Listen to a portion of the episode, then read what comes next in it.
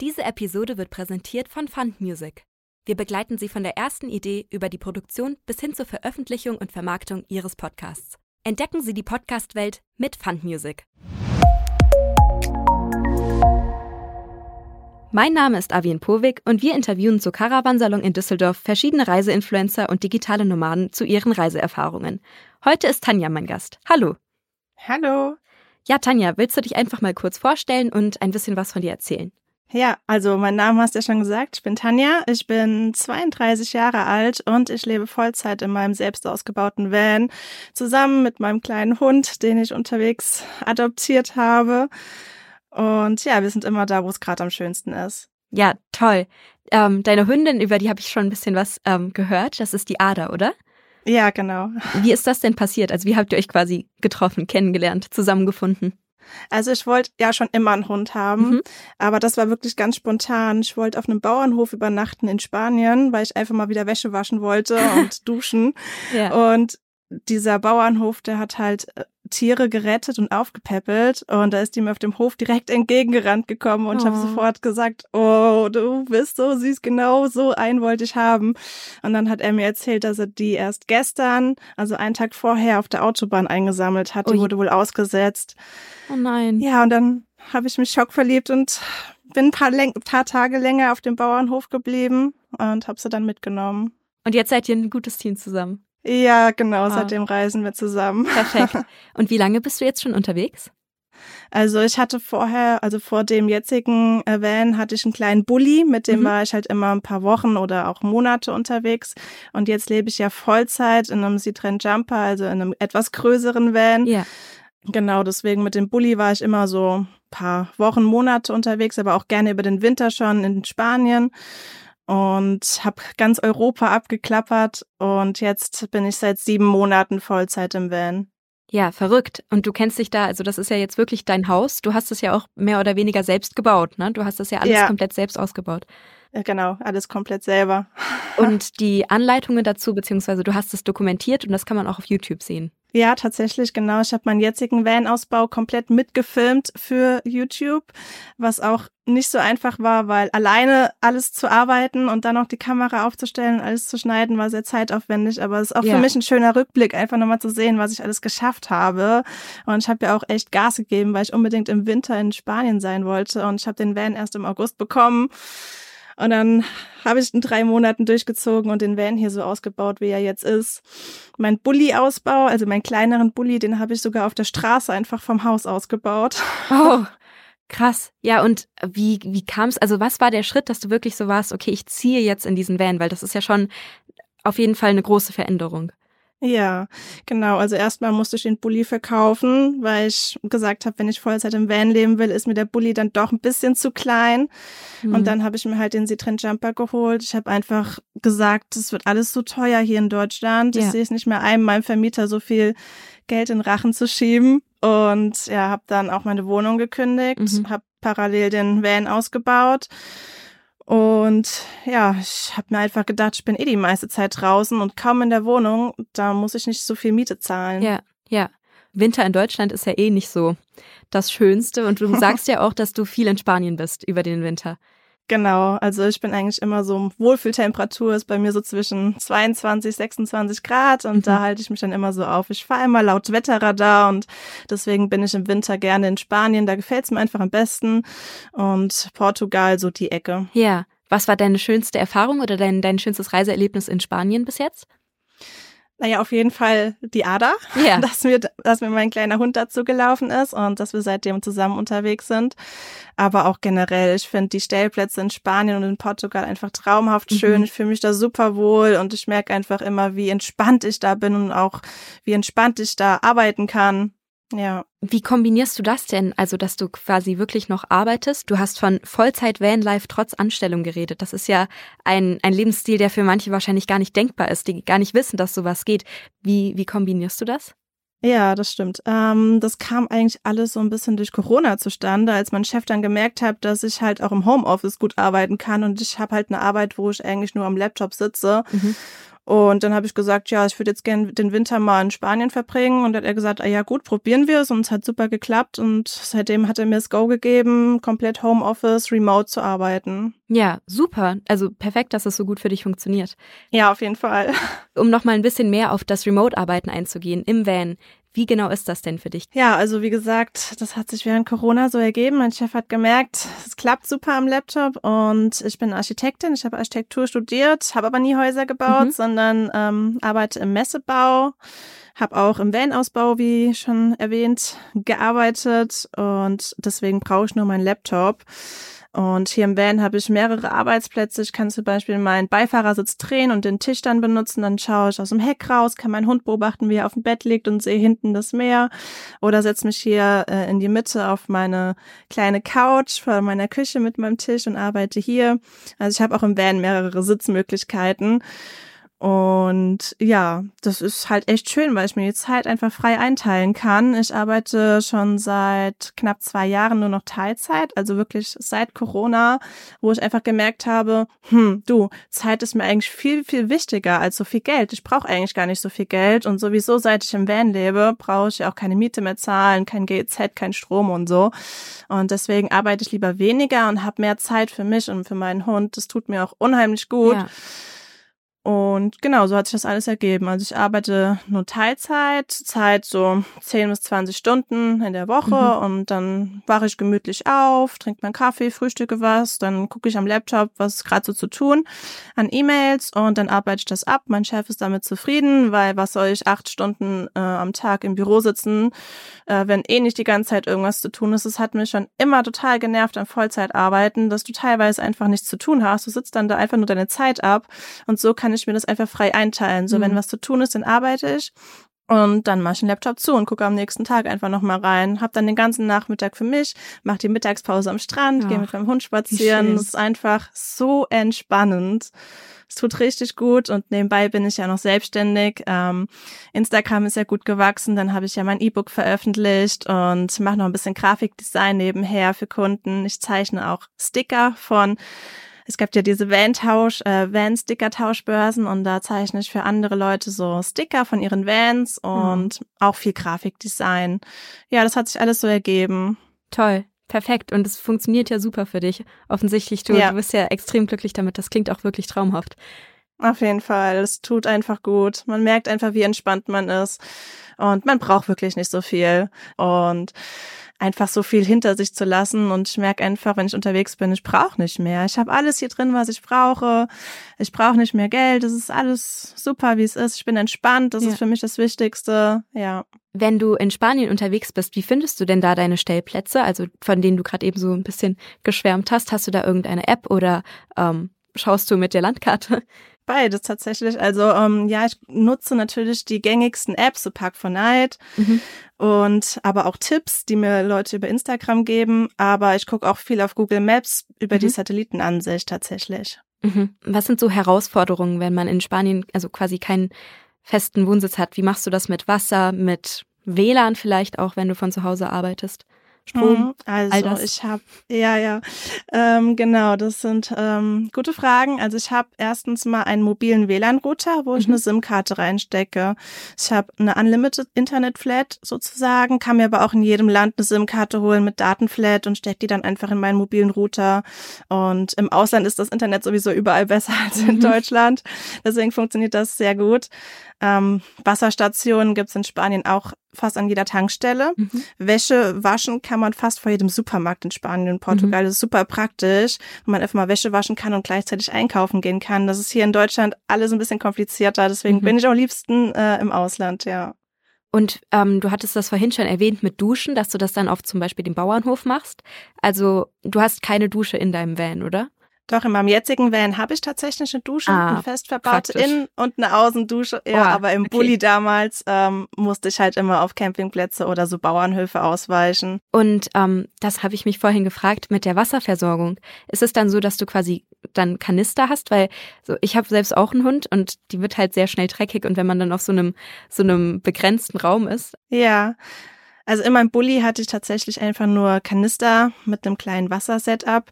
Kann ich später nochmal drauf eingehen. Und jetzt habe ich ein komplett fest verbautes Wassersetup mit wirklich 110 Litern Frischwasser Krass. und ein Unterflurabwasser mit 95 Liter. Und das reicht mir an die zwei Wochen.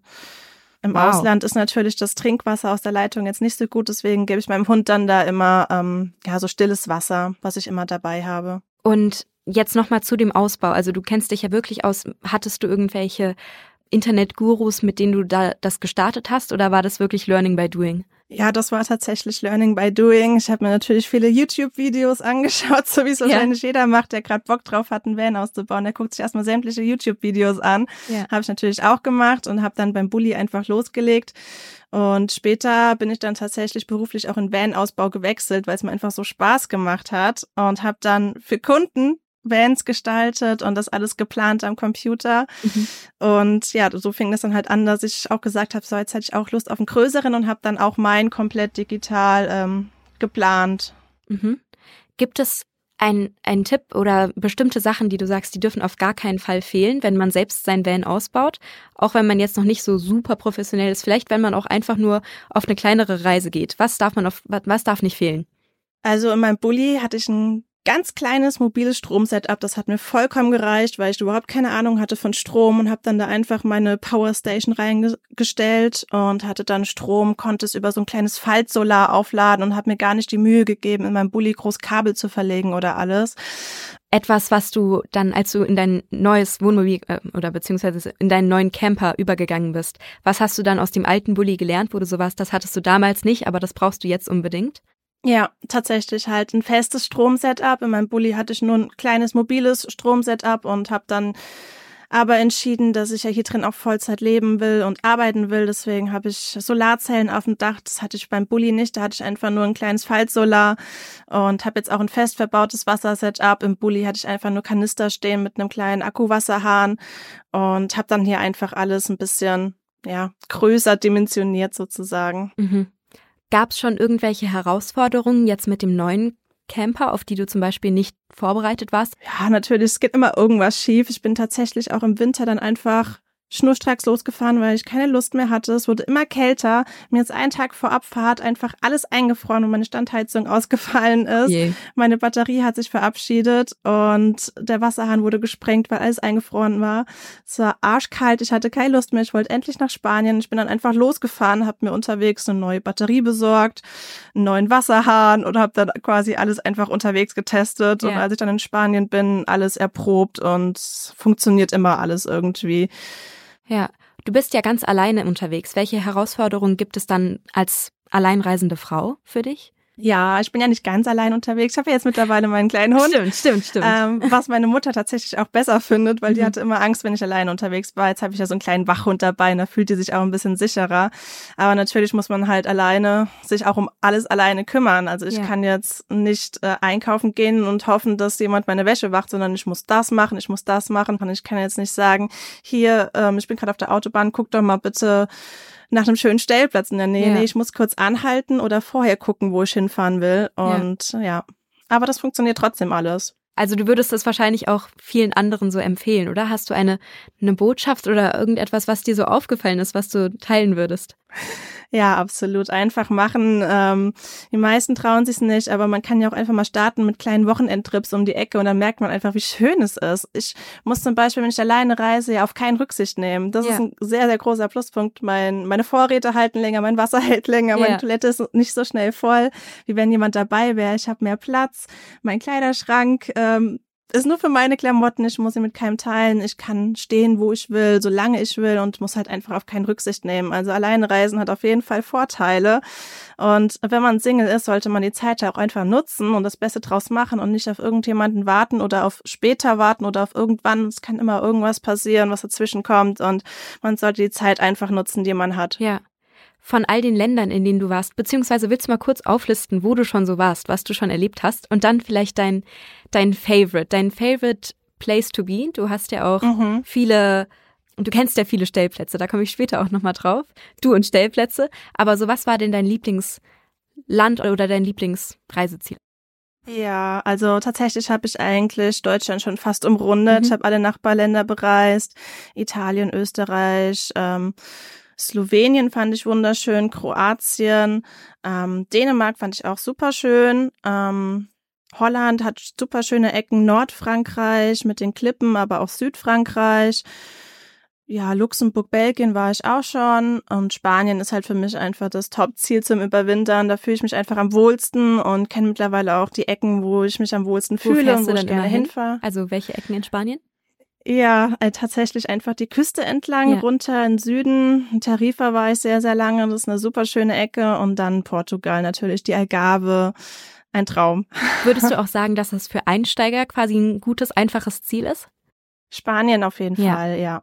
Da kann man beruhigt hinfahren, man hat alles, was man braucht und ja, also das kann ich auf jeden Fall empfehlen. Ja, ich habe es gerade eben schon ein bisschen angedeutet. Ich wollte ein bisschen auf deine eigenen Veröffentlichungen auch hindeuten. Du hast ja mehrere Bücher und auch eben dein, dein Instagram-Account, deine Webseite, all das. Kannst du darüber noch mal ein bisschen was erzählen, wenn man eben mehr über dich wissen will oder generell Tipps sammeln möchte?